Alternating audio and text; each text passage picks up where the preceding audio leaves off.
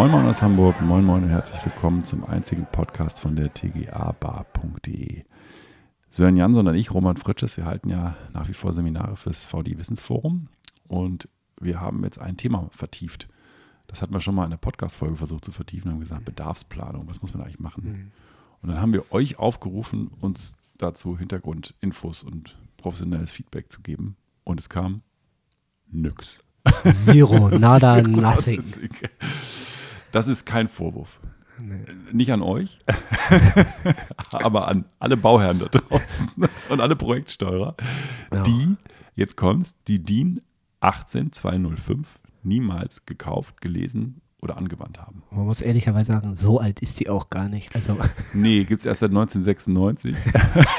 Aber in der aktuellsten Fassung. Ja, ja, ja. Also sie wird auch immer genau. wieder angeschaut. Ja, und äh, Herr Vogel, im November 2016 ja. äh, ist, glaube ich, die, der aktuelle Stand. Also da ist ein bisschen was passiert. Es ist eine Erkenntnis gewachsen, nämlich, dass die Bedarfsplanung ein unverzichtbarer Bestandteil der Planung und Realisierung von Projekten im Das ist im ist. Intro, ne? Das steht erst der erste Satz in dieser DIN. Also es und? ist ein unverzichtbar unverzichtbarer Bestandteil Planung und Realisierung. Jedem, den ich die 18205 zeige, sagt, Hä? ja, ach so, habe ich schon mal, nee, ach, habe ich immer mal gelesen. Ja, Gott, wir haben halt auch nicht so viele Normen. Muss man nee, ja nicht so viele das ist, das ist eigentlich die zentrale Norm im Bauwesen, wenn man so will. Weil wir behaupten mal, die Bedarfsplanung ist auch die zentrale Phase, um alles richtig zu machen hinterher. Da wird ja, aber gut, wenn wir über die Leistungsphase 0 reden, was ja das vielleicht auch irgendwo ist, ähm, die ja irgendwie formal reden alle davon, aber irgendwie richtig fixiert ist sie ja auch irgendwie nicht. Also und vor allem ist das, wenn man sich die auch äh, zur Gemüte führt, ähm, das ist, alle reden zwar über Agilität und dergleichen, aber das ist so Grundlagen, ja, Basic, Projektmanagement. Da geht es nur um Ziele, Zieldefinition ja. und dergleichen. Also, Wir gehen das gleich mal durch. Ne? Lass uns gleich mal durchsprechen. Ich, was, ich finde, was ich interessant finde, vielleicht habe ich auch zu wenig Projekte mit Dresden Sommer gemacht oder so. Vielleicht machen das alle anderen auch schon. Also wenn, wenn ihr sagt, ey, langweilig, habe ich die habe ich schon im Studium gefressen und äh, intensiv durchgekaut und wird es mal Zeit, wieder rauszukramen. Bauherren. Dann sagt doch, ja, dann sag mir doch mal die richtigen Bauherrenprojekte. das also freue ich mich. Und was auch noch ganz interessant ist, was ja eigentlich auch an den, quasi an der ersten, ähm, äh, an dem ersten Satz anschließt, äh, ist, ist erst der dritte Absatz im Endeffekt, aber dass es ein iterativer Prozess ist. Ja, die wird fortgeschrieben. Ne? Also die Bedarfsplanung wird fortgeschrieben. Das heißt, man macht die nicht nur einmal in Leistungsphase 0, sondern die, die wird tatsächlich über die Leistungsphasen hinweg genutzt, um die Zieldefinition, die man gemacht hat, auch zu bewerten und zu sagen, ist die Planung, entspricht die unserer Zieldefinition. Puh. Da, also, da Dann müsste ich ja eigentlich immer einen Bericht bekommen von einem Bauherrn oder Projektsteuerer, der sagt, so, vielen Dank für Ihre Leistungsphase 2. Hier ist unsere Bewertung gegenüber der Bedarfsplanung. Da frage ich das nächste Mal nach. Können Sie mir mal die Bewertung äh, und den Abgleich der Ziele aus der Bedarfsplanung gegenüber meiner Leistungsphase. Also willst du ja noch weiter mit denen zusammenarbeiten? Ne? Ja, natürlich, natürlich. Ich möchte ja auch nur die Standards erhöhen. Ich, wir, wir, wollen ja alle das Gleiche. Wir wollen einfach maximal gute Baufahren. Gut, also genug gelästert. Äh, tatsächlich die DIN 18205 ist aus unserer Sicht die zentrale Norm im Bauwesen. Kaum jemand hat sie. Ich habe sie einfach mal gekauft. Ich hatte sie vorher auch nicht, Ich bin ja auch kein Bauherr.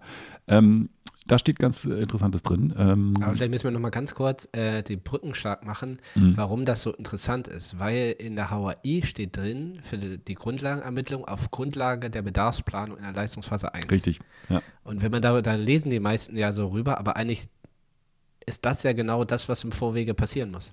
Genau, das muss passieren, sonst kann ich die Leistungsphase 1 nicht erbringen. Dann sagt der Honorarsachverständige natürlich, das hat, das hat er auch gesagt, Friedhelm, äh, ähm, tatsächlich im, äh, bei LinkedIn hat gesagt, ja, dann melde doch Behinderung an. Lieber Planer, in Leistungsphase 1, das Erste, was du tust, wenn du die Bedarfsplanung nicht bekommst, ist, ich bin behindert, ich kann Leistungsphase 1 nicht erbringen. Ho, ho, ho. Da reißen sich die. Ja, nee, da kannst du, also wenn du, wenn du auf jeden Fall das Projekt nicht weitermachen willst, ist das eine großartige Gelegenheit, um rauszukommen aus dem Vertrag. Äh, das machen die meisten aber der Eins nicht. Ne? Also das mhm. ja ah, es geht ja um den Mittelweg, um den es ja im Endeffekt geht. So, genau, ne? Es geht also um den Mittelweg und vielleicht die richtigen Fragen stellen. Und man, man, kannte, man könnte ja als Planer, und das finde ich jetzt genau richtig, vielleicht nutzen wir das einfach so, dass wir sagen, wie führen die Projektsteuernden und die Bauherren, die Bauherrinnen hm, ich weiß nicht, ob das stimmt mit Bauherrinnen, also die, den, Bau, den Bauherren als neutralen Begriff, den führen wir zu einer Bedarfsplanung, wenn es die noch nicht gibt. Oder stellen die richtigen Fragen so. Das ist nämlich keine das Kunst. Und was wir ganz interessant finden, also tatsächlich gibt es da ähm, ein Bild auf Seite 1, äh, Entschuldigung, das Bild 1 in der DIN-Norm und das beschreibt tatsächlich die Pro Prozessschritte der Bedarfsplanung. Und da steht es einfach ganz deutlich drin, wir müssen den Projektkontext klären, die Projektziele festlegen, so, in der Leistungsphase 0. Dann müssen wir erfassen, welche Informationen, äh, also Informationen erfassen und auswerten und dann einen Bedarfsplan erstellen. So, und ich glaube, dieser vierte Schritt, Bedarfsplan erstellen, das ist eigentlich der wesentliche, auf den man dann sich einschießen kann und sagen kann, das gucken wir uns jetzt mal an. Hm, Was, wieso, Das wie müsste so ein Bedarfsplan aussehen, den ich als Planer einfordern kann? Ich kann sagen, das hätte ich gerne, äh, und zwar gemäß 18205, weil das ist ja eine Regel der Technik, die seit 1996, damit ist es eine Regel der Technik. Habe ich jetzt auch so verstanden von den Sachverständigen. Eine, eine Norm ist dann Regel der Technik, wenn sie eingeführt und seit langer Zeit Benutzung ist. Ich finde 26 Jahre ist okay, oder? Würde ich sagen. Ja, finde ich auch. Lange Zeit. Also meine Kleingartenhütte wird als 36 Jahre alt und ist abgeschrieben, aber erhaltenswert, wie die Genau. äh, Vorstand sagt. Also ich glaube schon, dass das Ja. Und das wird interessant jetzt, weil hier steht dann nochmal Leistungsphase, äh, die Phasen 5 und 6 der Bedarfsplanung, dass wir tatsächlich äh, in der Ideenphase, also in der Konzeptphase, den Bedarfsplan und die Lösung abgleichen. Das heißt, am Ende der Leistungsphase 2 oder in der Leistungsphase 2 muss der Bedarfsplan wieder rausgeholt werden oder es muss sich gefragt werden, habe ich die Ziele damit erreicht mit meinen Konzepten und mit meinen Varianten und also den Bedarf gedeckt. Mhm. Ist der Bedarf gedeckt? Mit welcher Variante wird der Bedarf am besten gedeckt? Und da, liebe Planer, könnt ihr natürlich damit auch nochmal den Bedarf für den Bedarf planen und, und sagen, also in der Leistungsphase 2 soll ich ja Varianten aufzeigen. Jetzt müsst ihr mir auch sagen, wozu und wohin und was ist euer Ziel eigentlich. Gut, und da gibt es dann tatsächlich eine, äh, den A4, äh, den Bedarfsplan, das ist in den Anlagen hinten drin. Habe ich gefunden, das ist eigentlich, tatsächlich braucht ihr nur zwei Seiten aus Be- Bedarfsplanung mit reinnehmen. Vielleicht, wir machen mal einen Artikel an der Bar noch dazu, wo wir die Ausschnitte zeigen. Das ist eine Seite und da steht genau drin, was gemacht werden muss. Jetzt kommt's. Also dann lass uns mal durchgehen. Ne? Ja. Das ist ja nicht, aber das ist das Schöne, was wir fast bei der VDI 6026 vermissen. Wir haben eine Checkliste. Wir haben eine Checkliste, genau. Das heißt, es gibt eine Checkliste 4, äh, wie der Bedarfsplan aussieht. Und da wird erstmal, äh, werden Ziele und Vorgaben dargestellt im Projektkontext. Jetzt kommt das für mich Allerwichtigste. Der Finanzrahmen wird dargestellt. Wie viel Geld steht zur Verfügung, um dieses Bauvorhaben zu realisieren? Und ich verstehe ehrlich gesagt da auch den Finanzrahmen als aufgeteilt zwischen Kostengut 300 und 400. Äh, da gibt es bestimmt ein paar Beispiele, die man raussuchen kann, aber ich würde sagen, für die 400 hätte ich gerne einen eigenen Rahmen, weil ich habe vielleicht eine Generalplanungssituation, da ist es dann vielleicht nochmal ein bisschen anders. Da kann ich sagen, lieber Generalplaner, du schuldest 300 und 400 in Höhe von. Aber wenn ich als TGA-Planer beauftragt bin, dann will ich die 400 sehen. Eindeutig. Kann ich damit nichts Ja. anfangen. Das hilft mir nicht. Das kann ich auch einen Vertrag dann nicht aufnehmen. Da steht 50 Millionen und dann sage ich, ja, wie viel, wie viel kriege ich denn? so, Was habe ich denn? Dann muss der Zeitrahmen benannt werden. Ähm, das heißt, wir haben erstmals das Aufstellen dieser, ja, wie soll ich sagen, Meilensteine, ne? das muss, muss da drin stehen. Das ist ja, ist ja auch ein Rahmen. Also es geht jetzt nicht, dass wir ein Balkendiagramm über 20 verschiedene Vorgänge haben, sondern einen Rahmen halt mit drei, vier Meilensteinen, fünf, sechs Zeilen. Das ist ja, Genau. über einen großen Daumen. Genau. Und dann kommt was ganz Wichtiges, nämlich strategische Ziele. Also was ist langfristig tatsächlich geplant? Und zwar würde ich Ziele auch gerne smart wissen. Also das heißt spezifisch, messbar, attraktiv, realistisch und terminiert. Was wollen wir mit diesem Projekt erreichen? Wir wollen, keine Ahnung, 5000 äh, Nutzer in unserem Gewerbegebäude haben, die tatsächlich äh, auf einem Standard der Stufe XY ähm, da äh, tatsächlich im Jahr 2026 äh, ihre Arbeit aufnehmen können. So, das wäre für mich jetzt irgendwie ein strategisches Ziel. Da könnte man irgendwie sagen, alles klar, das, das, da kann ich, habe ich mal Zahlen. Ne? Irgendwas, mit dem ich arbeiten kann Ja, und genau. gucken kann, ob ich das umsetzen kann. Ja. So, und dann kommt noch was ganz Wesentliches, nämlich Richtung Rollen. Da haben wir auch schon ein paar Mal drüber gesprochen. Wesentliche und weitere Beteiligte. Lustig. Wesentliche und weitere Beteiligte. Ich bin unwesentlicher Beteiligter. Ich bin DGA-Fachplaner. Ich möchte da drin stehen. Der eine oder andere würde das vielleicht auch so sehen. Ja, genau. Das war, da hast du der erste Fehler schon gemacht. Ich, wenn, ich da, wenn ich schon sehe, ich lande beim, und beim weiteren Beteiligten, dann ich schon Unter sauer. Sonstiges. Mir macht deinen Scheiß. Ja. Gut. Ähm, dann gibt es Projektziele, die tatsächlich werden hier auch nochmal definiert, was ich eben schon so ein bisschen sagte. Es gibt funktionale Ziele ähm, des Gebäudes, technische, soziokulturelle, gestalterische Ziele. Mhm. Eigentlich auch Aspekte, die immer mehr wichtig werden. Also Ja. das, das steht schon da seit 1996 drin. Ja, und ich glaube, das ist zum Beispiel das Thema Flexibilität, was immer wieder auch nach vorne kommt, so, das, mein Gebäude soll flexibel bleiben, das wird viel zu selten berücksichtigt. Also wenn ich sehe, wie unflexibel unsere Wohnbauten sind, was mich immer wieder aufregt, als Vater von sechs Kindern, der sich denkt, ich bräuchte jetzt eigentlich aus den drei großen Kinderzimmern, müsste ich jetzt gerne sechs, vielleicht acht Kleine, klein ja. machen. Oder? Ja, also nur so als Beispiel, ne? Flexibilität ist da vielleicht auch nochmal wichtig. Ja, dann ähm, kommt was sehr Interessantes, nämlich ähm, unter drittens habe ich das jetzt aufgeführt, weil ich es super wichtig finde, nämlich das Flächenprogramm und das Raumprogramm.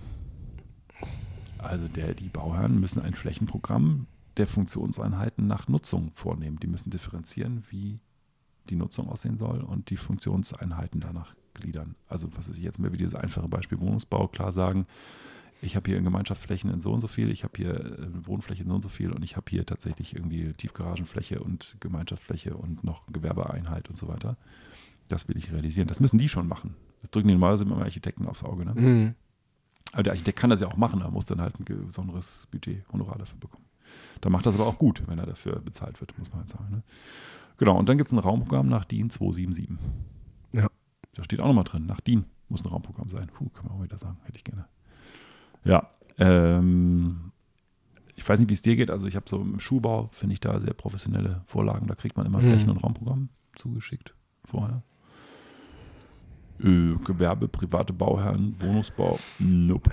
Ja, die Anforderung, möglichst, möglichst flexibel zu sein, weil man ja, ja nicht weiß, wer da alles kommen könnte noch. Ja. Ähm, aber ja, das ist, glaube ich, ein Thema, was immer wieder kommt in der Diskussion, was wie jetzt tatsächlich, worauf es hinausgelegt wird. Man kann ja nicht Anlagen aufzeigen und das eine in der einen Stunde fordern und in der anderen was ganz anderes und immer noch erwarten, dass die Technik darauf ausgelegt ist. So, das ja. äh, ist dann mitunter mit den Anforderungen, die dann aus äh, äh, an der Norm entstehen, halt einfach nicht abbildbar. Aber Absolut.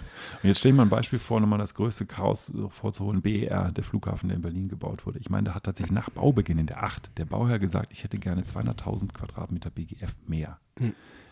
Wenn man hier am Anfang gesagt hätte, naja, es gibt eine Leistungsphase 0 und Bedarfsplanung, dann hätte doch jeder Planer gesagt, Moment, du veränderst jetzt dein Flächenprogramm und dein Raumprogramm wesentlich, mhm. absolut wesentlich. 200.000 Quadratmeter ist unglaublich viel. Ich, du gehst zurück in die Null. Du veränderst gerade die Null, das heißt, ich muss in der 1 wieder von vorne anfangen.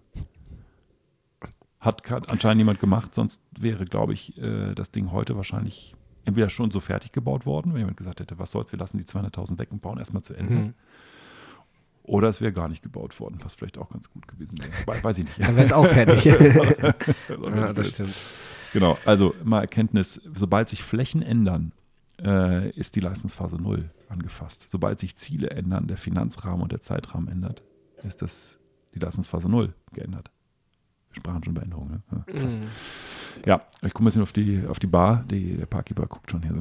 Genau, aber im Wesentlichen ist, glaube ich, da kann man da festhalten über die Bedarfsplan oder im Speziellen da über die DIN 18205, dass es einmal nach ähm, qualitativen Anforderungen unterschieden wird und nach quantitativen, was halt die Flächenbedarfe angeht.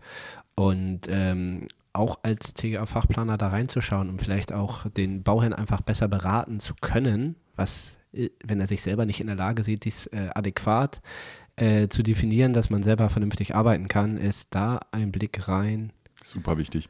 Und ich glaube, wir haben auch noch die Zeit, auch wenn der Barkeeper böse guckt. Aber wir sind ja, wir bestellen einfach schnell noch was. Was soll's ja schnell noch da nochmal hier. Genau, noch eine, eine, eine Runde Moskau Mute. ähm, tatsächlich dieses Thema qualitative Anforderungen, was du gerade sagtest, steht auch nochmal drin und das finde ich sehr spannend, nämlich da ist tatsächlich gefordert Organisationsplanung. Also wie viele Mitarbeiter sind da drin in dem Gebäude oder wie viele Personen, äh, welche Arbeitsplätze, wie viele Arbeitsplätze, äh, welche relevanten Prozesse, Arbeitsweisen. Das ist alles sehr konkret. Ne? Das ist alles ziemlich konkret. Ähm, genauso Funktionsprogramm, Nutzungskonzept und Standards. Ne? Was, was muss da tatsächlich eigentlich passieren?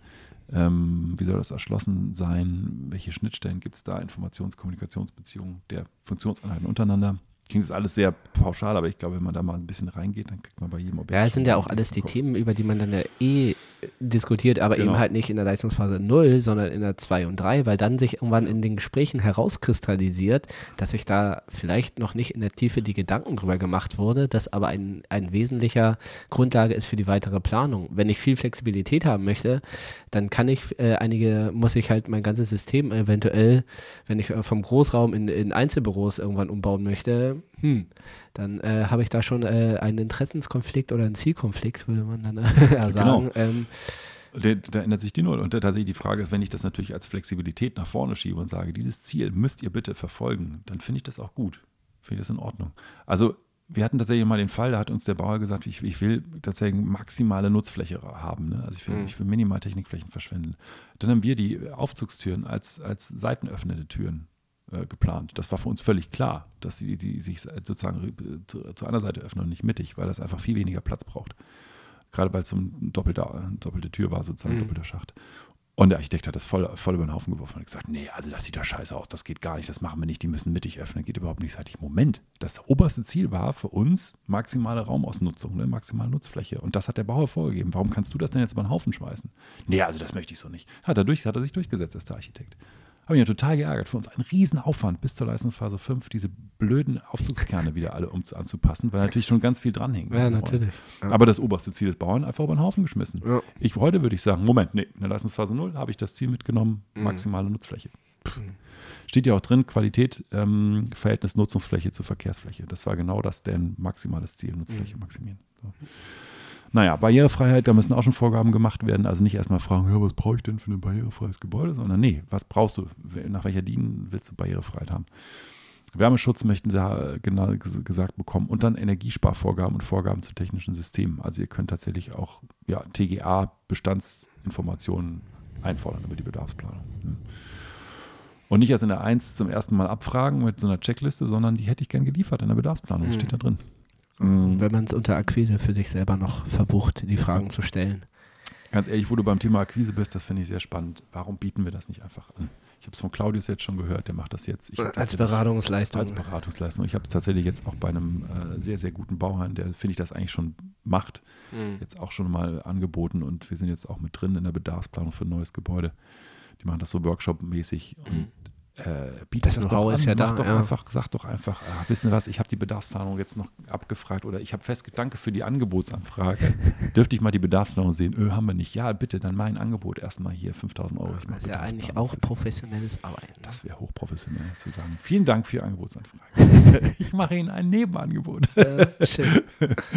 ja, genau das mache ich. Ach, das mache ich morgen. ich freue mich schon. Nächste Angebot. Danke für die Bedarfsplanung. Also, liebe Planer, lange haben wir darüber gesprochen. DIN 18205 ist das Geheimnis für ein tolles Bauprojekt, nämlich eine professionelle Bedarfsplanung. Fragt die ab, unterstützt die Bauherren dabei, unterstützt die Projektsteuer dabei. Und dann wird alles besser. Schrittweise, ne? Schrittweise. Ja. So, ich glaube, ich bestelle nach dem Moskau Mew noch ein Kaipi und dann machen wir langsam mal Schluss. Dann reicht es auch für Sonntag. Danke fürs Zuhören. Viel Spaß ciao. bei der Bedarfsplanung. Ciao, ciao.